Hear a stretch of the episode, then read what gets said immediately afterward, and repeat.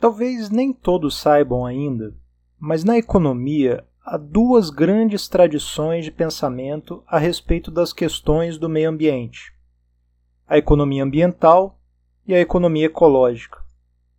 A economia ambiental, mais antiga, é filha do tipo de teoria econômica que se desenvolveu a partir do último quarto do século XIX e se consolidou no início do século XX como a escola neoclássica. Sua ênfase, como veremos panoramicamente a seguir, repousa na capacidade de ajuste dos mercados e nas políticas capazes de gerar os incentivos apropriados para que o ajuste ocorra em um sentido ambientalmente sustentável. A economia ecológica, mais interdisciplinar e inicialmente menos dependente das teorias neoclássicas, surge como uma crítica aos pilares da economia ambiental. Sendo assim, seus próprios pilares sempre se apresentam como contrapontos aos da economia ambiental. Por isso, é proveitoso seguir a apresentação com a sequência de pontos fundantes da economia ecológica. Neles, conseguiremos ver aspectos decisivos das duas escolas, me apoio aqui no texto de Andrei Sechin e José Eli da Veiga, intitulado O Fundamento Central da Economia Ecológica. Vocês encontram a referência completa na bibliografia do curso. Os tópicos fundamentais a serem tratados são: primeiro, a noção de metabolismo. Segundo, a importância da termodinâmica. Terceiro, a perspectiva quanto ao processo produtivo. Quarto, a perspectiva quanto à tecnologia. E quinto, a perspectiva quanto ao crescimento econômico. Antes de entrar nos pontos específicos, convém delimitar três importantes conceitos da física: sistemas isolados, sistemas fechados e sistemas abertos. Os sistemas isolados são aqueles que não apresentam troca de energia ou matéria com o exterior. Ou seja, não há nem entrada nem saída de matéria ou energia nesse sistema. Os sistemas fechados apresentam entrada e saída de energia, mas não de matéria. Os sistemas abertos realizam trocas de matéria e energia regularmente com seu exterior. Qual a importância dessa distinção para a questão que estamos discutindo hoje? Bem, a economia ambiental e a economia ecológica têm visões totalmente distintas da relação que se estabelece entre a esfera econômica e a natureza. Grosso modo, para a economia ambiental, o sistema econômico é o sistema fechado. A natureza comparece tão somente como um subsistema do econômico. Já para a economia ecológica, o planeta Terra é o sistema fechado e a economia é apenas um subsistema aberto. Essa diferença é crucial. Para uma tradição, toma-se a natureza como subordinada à economia, para outra tradição, toma-se a economia como subordinada ao mundo natural. Uma forma de percebermos isso mais claramente é entrarmos no primeiro dos cinco tópicos enumerados agora há pouco, sobre metabolismo. Um dos diagramas mais conhecidos por qualquer um que tenha sido aluno de primeiro período de economia é o do fluxo circular. Ele mostra dois fluxos: um fluxo material, originado e movido por famílias e empresas, e um fluxo monetário, originado e movido a partir dos mercados de bens e serviços de um lado e de fatores de produção de outro. Caso você não seja economista, e isso não esteja ainda gravado a ferro em brasa no seu cérebro, não se preocupe. O fundamental é perceber que esse fluxo circular é autossuficiente. Essa ideia, especialmente se apresentada assim, dessa forma hiperesquemática, é patentemente frágil. Ainda assim, como indiquei há pouco, ela povoa a formação do economista desde os primeiros momentos. Sendo assim, não nos deve surpreender que a economia ambiental, uma descendente da tradição neoclássica, transponha raciocínio análogo para as questões ambientais. Notem que no fluxo circular nada entra e nada sai. Não há entrada de energia ou matéria. Não há saída ou liberação de resíduos e energia. O fluxo circular é a caracterização básica da esfera econômica como um sistema isolado. Dificilmente seria possível traçar qualquer análogo entre essa imagem de funcionamento do sistema e a ideia de metabolismo. A economia ecológica assenta sua crítica a tal noção na segunda lei da termodinâmica, que nos diz que a energia não pode jamais ser integralmente convertida em trabalho útil. Para os nossos propósitos, isso quer dizer que toda forma de consumo de energia sempre gera um resíduo. Uma fração sempre se dissipa como calor no processo de transformação. Ainda veremos mais detalhes sobre isso um pouco à frente.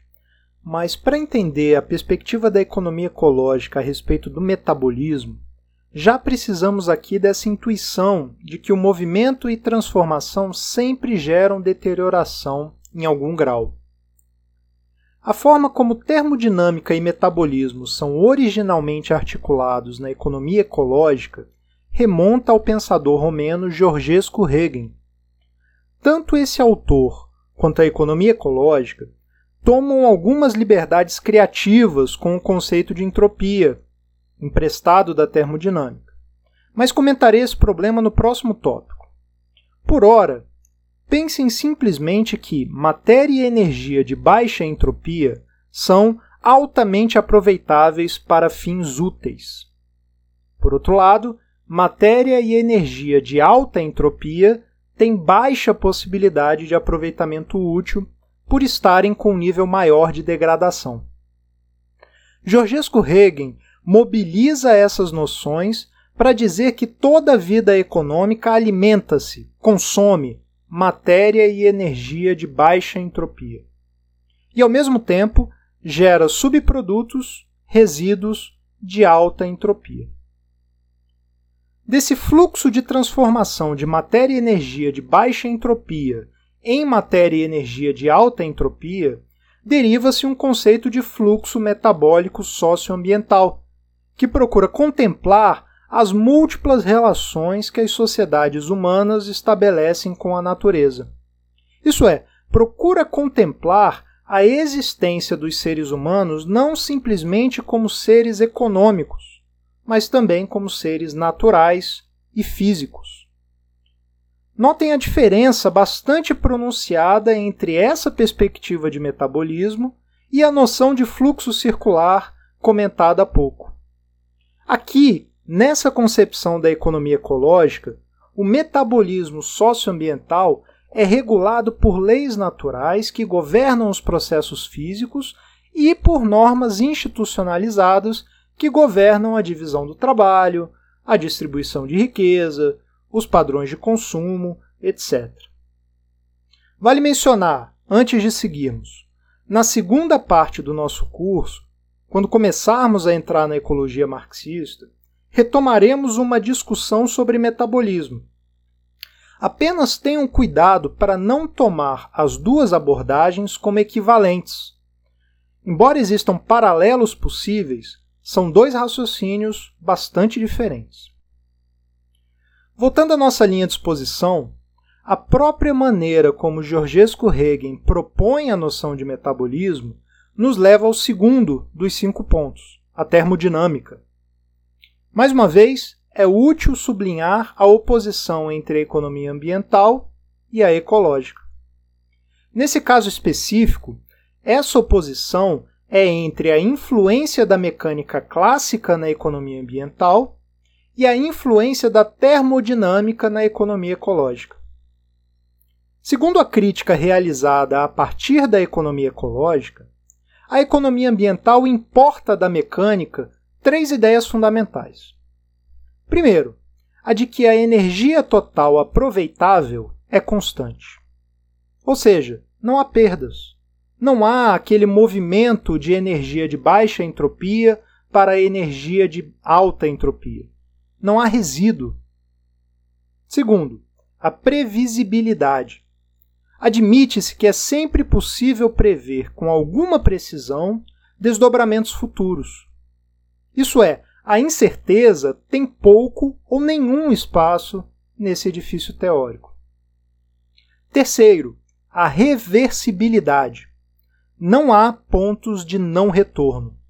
Admite-se ser sempre possível retornar a estados anteriores da natureza. Curiosamente, tal visão mecanicista, por assim dizer, também encontra ao menos um ponto de apoio, mesmo que muito frágil, na termodinâmica. Basta lembrarmos que a economia ambiental toma a economia como um sistema isolado. E a primeira lei da termodinâmica, a lei da conservação, afirma que em um sistema isolado, a quantidade de energia permanece constante. Não há criação ou destruição de energia apenas transformação. Quando passamos para a segunda lei, entretanto, saímos definitivamente do campo da economia ambiental e entramos no campo próprio da economia ecológica. A segunda lei nos informa que, em um sistema isolado, a qualidade da energia tende a se degradar ao longo do tempo. Para os nossos propósitos, Degradar-se significa tornar-se indisponível para realizar trabalho. As transformações na energia a tornam progressivamente inutilizável. Em termos concretos, toda transformação de energia envolve a utilização de uma parcela para realizar trabalho e a dissipação da parcela restante na forma de calor. Esse movimento unidirecional da energia não é apreendido pelo aparato conceitual mecanicista da economia ambiental. A noção de reversibilidade é incompatível com a segunda lei. Transposta para o raciocínio da economia ecológica, ela nos diz que os processos econômicos trazem em si uma boa dose de irreversibilidade, inclusive em sua interação com o meio natural. Isso permite chegar à conclusão de que a atividade econômica sempre gera resíduos, sejam materiais ou energéticos. Embora essa seja uma conclusão obviamente correta, é preciso agora comentar rapidamente duas liberdades criativas na maneira como a economia ecológica mobiliza teoricamente a segunda lei da termodinâmica. Primeiro, a lei refere-se a um sistema isolado. Mas o planeta Terra não é um sistema isolado. É um sistema fechado. Certamente todos aqui sabem que existe um influxo permanente de energia vinda do Sol. Isso não é um mero detalhe, mas é um dado decisivo para pensar entropia e energia aproveitável. Segundo, a lei refere-se apenas à energia, é verdade que no início do século XX, Einstein já tinha descoberto a equivalência entre massa e energia e especificado a famosa fórmula E igual a mc ao quadrado. No entanto, para o horizonte da vida econômica, em que as velocidades cotidianas são extraordinariamente distantes da velocidade da luz, a extrapolação da entropia para a matéria, como faz a economia ecológica, é no mínimo problemática. De qualquer forma, feito o aviso, guardemos o raciocínio tal como ele é apresentado e avancemos para o terceiro dos cinco pontos: a perspectiva quanto ao processo produtivo. Uma das engrenagens fundamentais do edifício teórico neoclássico, sobre o qual se ergue a economia ambiental, é a ideia de que os fatores de produção são substituíveis entre si, e que a composição de fatores de produção utilizada no processo produtivo dependerá de seus respectivos preços e do cálculo racional do agente econômico que busca a combinação mais eficiente do ponto de vista da maximização dos lucros. Segundo a crítica dirigida pela economia ecológica, o princípio da substituibilidade entre fatores de produção impede que a reflexão a partir da economia ambiental contemple a diferença qualitativa entre os elementos que participam no processo produtivo. O único problema que se põe para a economia ambiental é o de encontrar a alocação mais eficiente dos fatores disponíveis. Percebam, se todos os elementos são substituíveis, então eles podem, a rigor, ser encarados como sendo de natureza semelhante. Nesse registro, recursos naturais poderiam ser indefinidamente substituídos por capital construído. Pequeno parênteses aqui. O que os economistas em geral chamam de capital é algo bastante distinto do que Marx denomina capital. A palavra é a mesma, mas o conteúdo é radicalmente distinto. Fecha parênteses. Ora, se os recursos naturais podem ser perfeitamente substituídos por capital quando um dado recurso se torna escasso, bastaria então diminuir sua participação no processo produtivo, substituindo por uma combinação diferente de trabalho e capital. Contra essa perspectiva de substituibilidade, a economia ecológica propõe uma abordagem de fundos e fluxos. A ideia é que em todo o processo produtivo sempre há elementos de fundo, isso é, aqueles elementos que não se alteram em disponibilidade no curto prazo, e elementos de fluxo, que são os elementos que atravessam o processo produtivo, que fluem pelo processo produtivo. Entre os elementos de fundo, os economistas ecológicos mencionam o patrimônio natural, os recursos humanos e os meios de produção.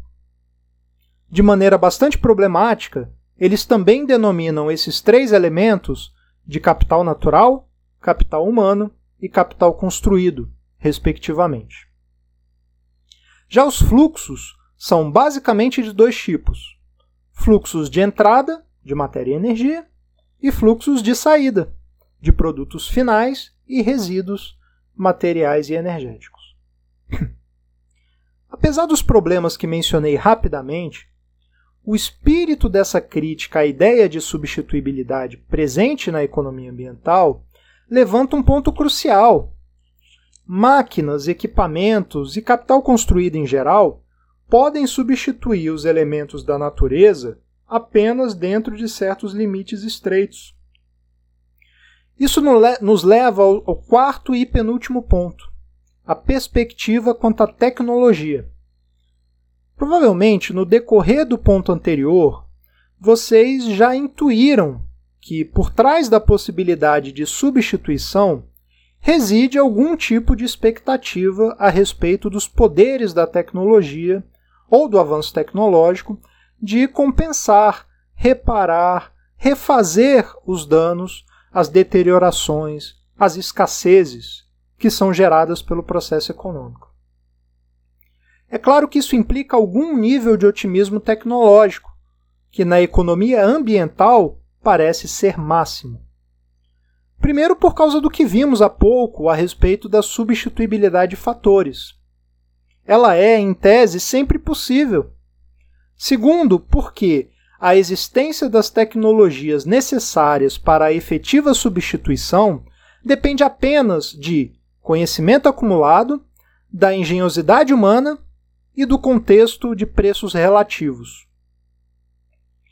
Para aqueles que não são economistas, faço aqui um pequeno e rápido esclarecimento a respeito dos preços relativos. Um pouco mais cedo, afirmei que o agente econômico que encontramos na economia ambiental tem toda a sua racionalidade voltada para o maior lucro possível. E há basicamente duas formas conjugadas de alcançar esse objetivo: maximizar receitas e minimizar custos. Peguemos esse segundo aspecto, de minimizar custos. Qualquer combinação de fatores a ser utilizada tem uma estrutura de custos associada a ela. A combinação que proporciona o menor custo possível é admitida como a mais eficiente. Notem que o conceito de eficiência aqui está completamente predicado ao objetivo de lucro máximo. Muito bem, do ponto de vista desse tipo de racionalidade, os efeitos úteis de uma nova tecnologia não importam nada se ela for mais cara que outras alternativas disponíveis. Nesse caso, poderíamos dizer que a tecnologia é inviável economicamente porque ela não é custo eficiente. Por isso os preços relativos importam, mesmo para essa visão extremamente otimista. As novas tecnologias só se viabilizam economicamente quando se tornam relativamente mais baratas que as tecnologias ou recursos já disponíveis. O exemplo que eu posso trazer aqui é conhecido de todos, as fontes energéticas. Há muito sabemos que o impacto ambiental da utilização de fontes fósseis é imenso. Há muito conhecemos alternativas energéticas de impacto menor, ou às vezes consideravelmente menor. Essas alternativas, no entanto, viabilizam-se economicamente de maneira dolorosamente lenta, apenas à medida que, em que, por um lado, as fontes fósseis encarecem e, por outro, as fontes alternativas são barateadas. Enfim, voltando agora à linha de exposição, esse tipo de otimismo tecnológico presente na economia ambiental coloca a questão da sustentabilidade de maneira muito peculiar.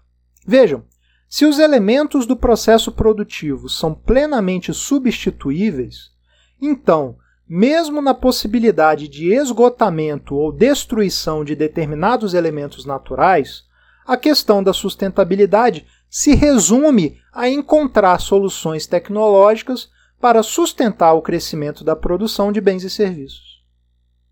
O ponto fundamental da crítica dos economistas ecológicos a esse tipo de otimismo é o não reconhecimento das diferenças qualitativas dos elementos de fundo e dos elementos de fluxo. Dizendo de outro modo, o otimismo tecnológico exacerbado perde de vista que as transformações produtivas no processo econômico sempre dependem de elementos de baixa entropia e sempre geram elementos de alta entropia. Ou seja, nem mesmo as mais mirabolantes tecnologias, nos contextos econômicos mais favoráveis, poderiam executar plenamente o que a economia ambiental espera delas. Isso traz para o centro do raciocínio a ideia de limites. E assim chegamos ao quinto e último ponto, a perspectiva quanto ao crescimento econômico. Dado tudo o que vimos até aqui, podemos afirmar de imediato que a possibilidade de um crescimento econômico perpétuo é uma não questão na economia ambiental. Ou seja, na economia ambiental sempre é possível crescer para sempre e nossas proezas tecnológicas vão limpando os nossos rastros. Herman Daly, figura de proa da economia ecológica, denomina essa perspectiva como imperialismo econômico. Na economia ecológica, encontramos ao menos três abordagens fundantes a esse respeito. Mas elas compartilham algo em comum que precisamos ver antes. Essa tradição admite que a reprodução material da humanidade depende, grosso modo, de estoques terrestres de matéria e energia, que são limitados, e do fluxo de energia vindo de fora, do Sol. Esse fluxo é, de um ponto de vista prático, ilimitado em quantidade total. Mas em cada momento e local, ele é limitado, assim como é limitada a taxa de entrada dessa energia no sistema. Outro aspecto da reprodução material da humanidade é aquilo que sai do sistema aberto, a economia. Os resíduos de nossas atividades tendem a deteriorar o ambiente e as condições de reprodução material da vida humana e de outras espécies. Em suma, a síntese do processo geral de produção e reprodução, segundo a economia ecológica, nos remete a tudo o que foi visto até aqui. Esse processo geral de produção e reprodução exige recursos materiais e energéticos por um lado e gera resíduos, também materiais e energéticos, por outro. Naturalmente, se estamos falando de crescimento, estamos falando de um processo de produção e reprodução em expansão.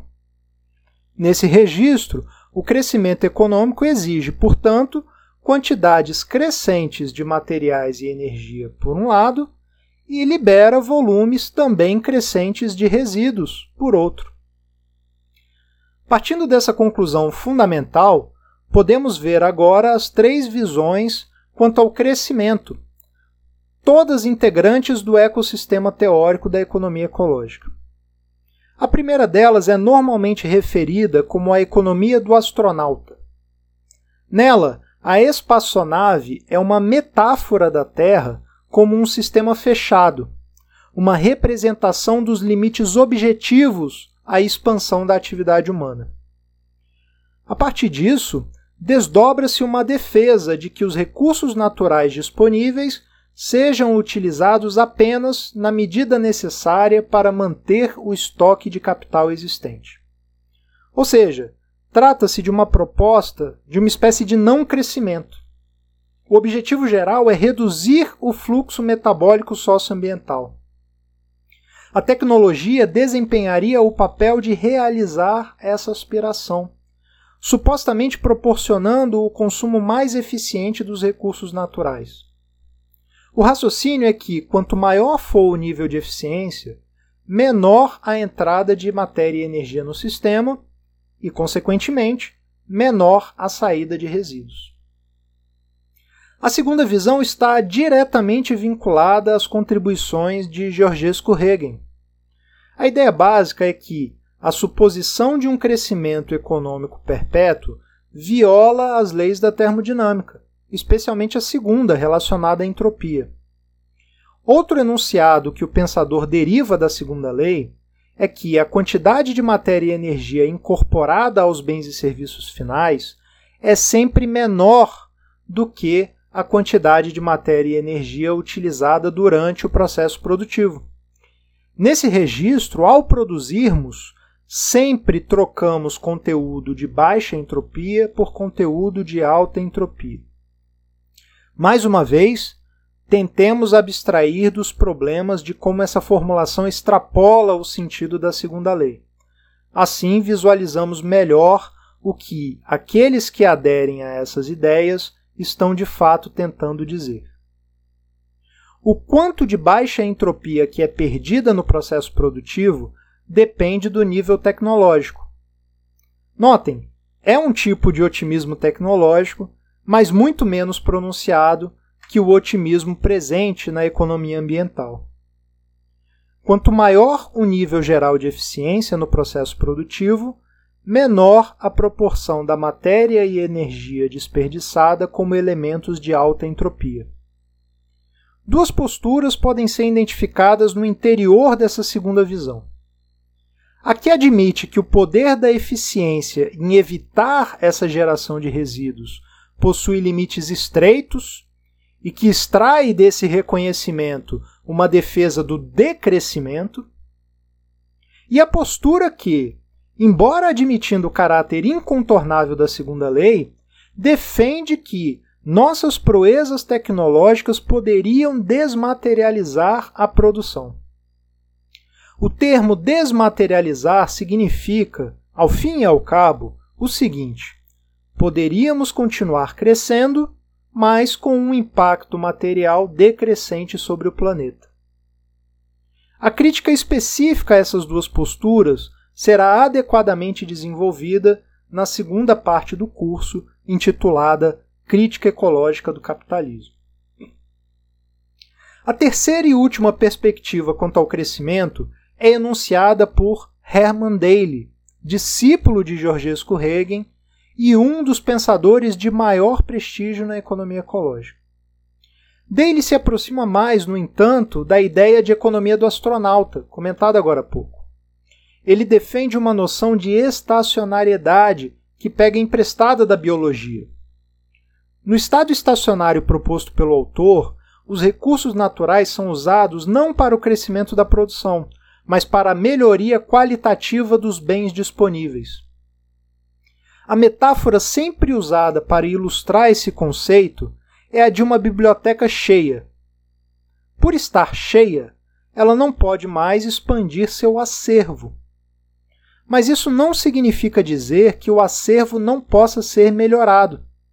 Basta que cada avanço na incorporação de novos e melhores livros seja compensado por um recuo naquela parte do acervo que se tornou velha, útil ou desatualizada. Com isso, Daly é capaz de elaborar uma defesa do não crescimento ou da estacionariedade. No entanto, esse arranjo ilustrado pela metáfora da biblioteca cheia não é suficiente para contornar os limites impostos pelo entendimento da economia ecológica de fluxo metabólico socioambiental e de aumento permanente da entropia.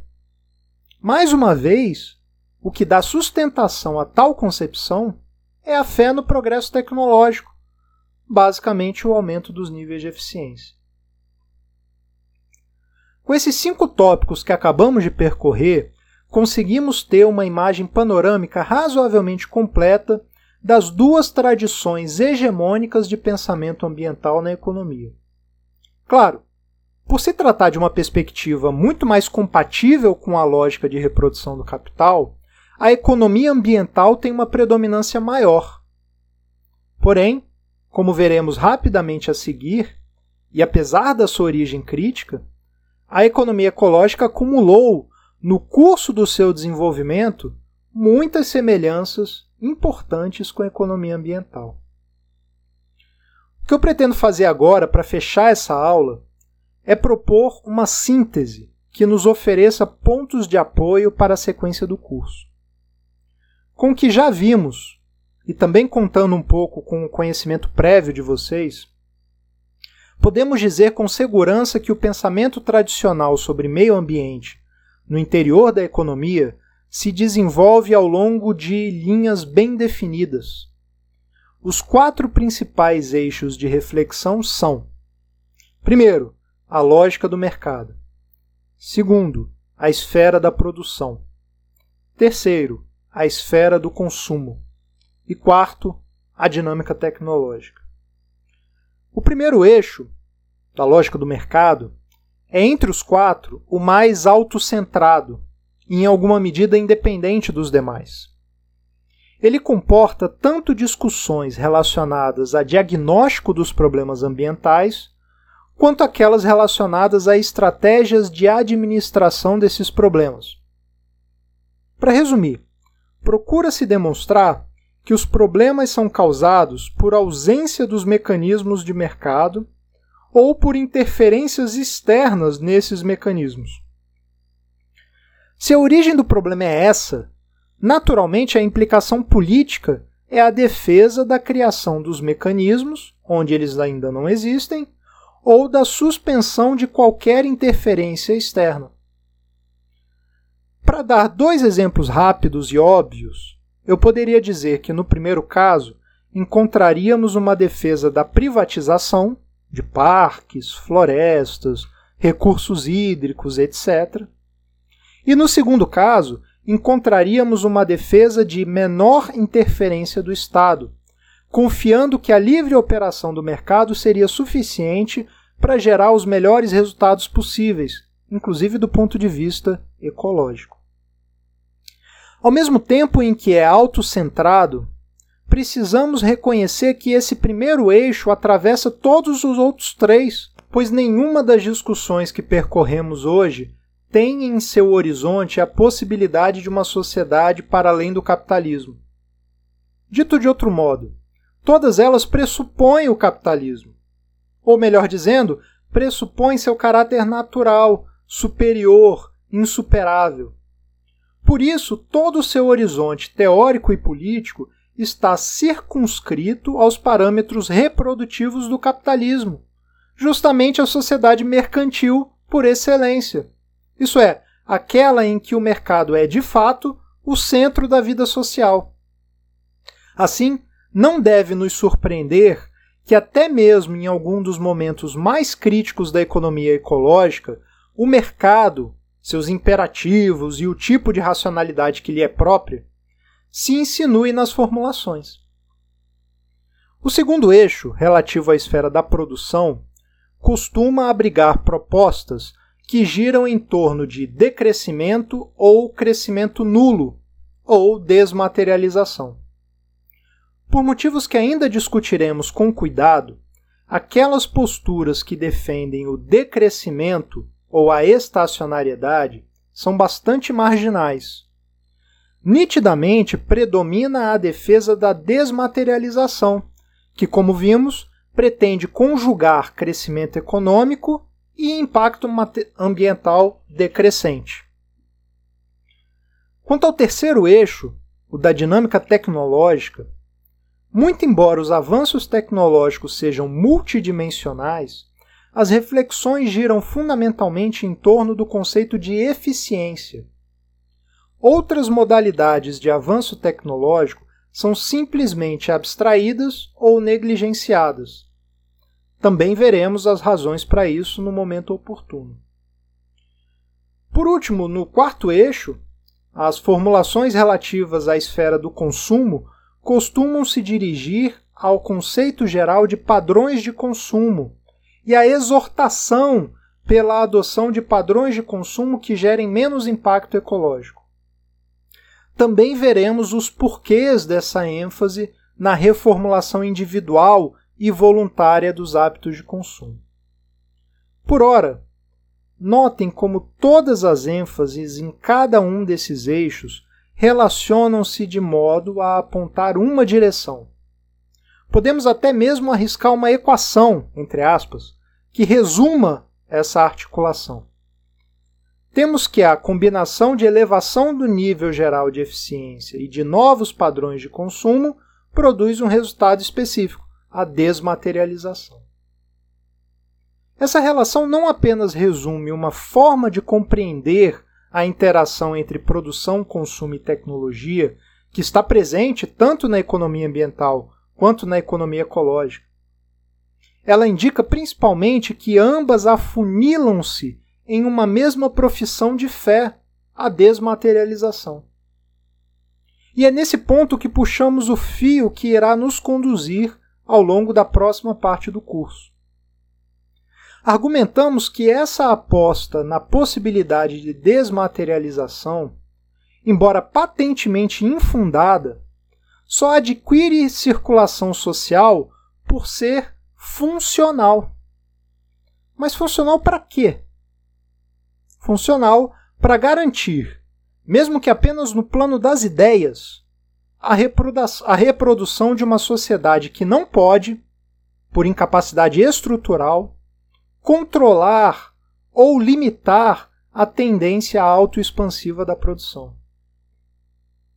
Observe: se eu tenho, de um lado, limites ecológicos absolutos e relativos, e de outro lado, impulso expansivo ilimitado da produção capitalista, então, apenas um conceito como o da desmaterialização pode compatibilizar, entre muitas aspas, tal contradição.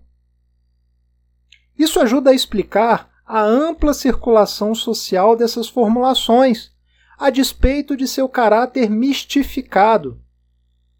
Ainda resta, claro, explicar as razões pelas quais essas são ideias mistificadas.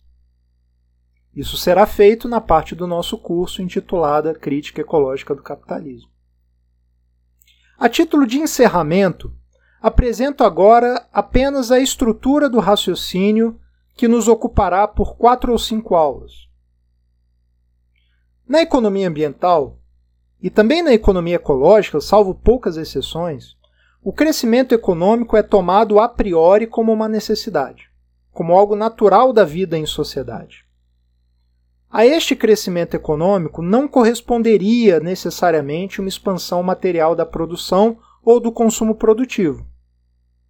Para fazer a crítica dessa ideia, temos que demonstrar a base real da mistificação. Qual que é essa base real? Ora, o crescimento econômico é uma necessidade. Porém, é preciso também demonstrar que trata-se de uma necessidade historicamente circunscrita específica da sociedade capitalista. A principal causa da não correspondência entre crescimento econômico e consumo material é, como já vimos, a supostamente o avanço tecnológico. A base real da mistificação nesse caso é que os ganhos de eficiência realmente criam a possibilidade de poupar recursos e, ao menos em tese, produzir mais com menos. A partir disso, temos que demonstrar que diversas modalidades de tecnologia não são aumentadoras de eficiência e que, mesmo a possibilidade poupadora da maior eficiência, em geral não é realizada, e no capitalismo não é realizada. Quanto ao consumo, precisamos reconhecer que é sempre possível realizar alguma modificação nos padrões individuais. É sempre possível escolher consumir menos ou diferente. Essa é a base real da mistificação, que acredita ser possível que essas escolhas individuais se generalizem numa direção de sustentabilidade. A crítica deve então ser capaz de demonstrar que a dinâmica do capital exige, e por isso produz e reproduz ativamente, padrões de consumo perdulários.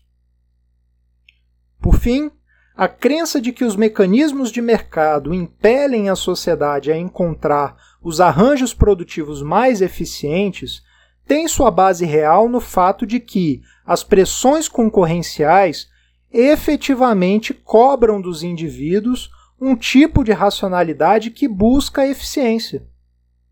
Nossa crítica deve poder demonstrar que essa eficiência é de natureza econômica e não coincide com qualquer noção desejável de eficiência ecológica.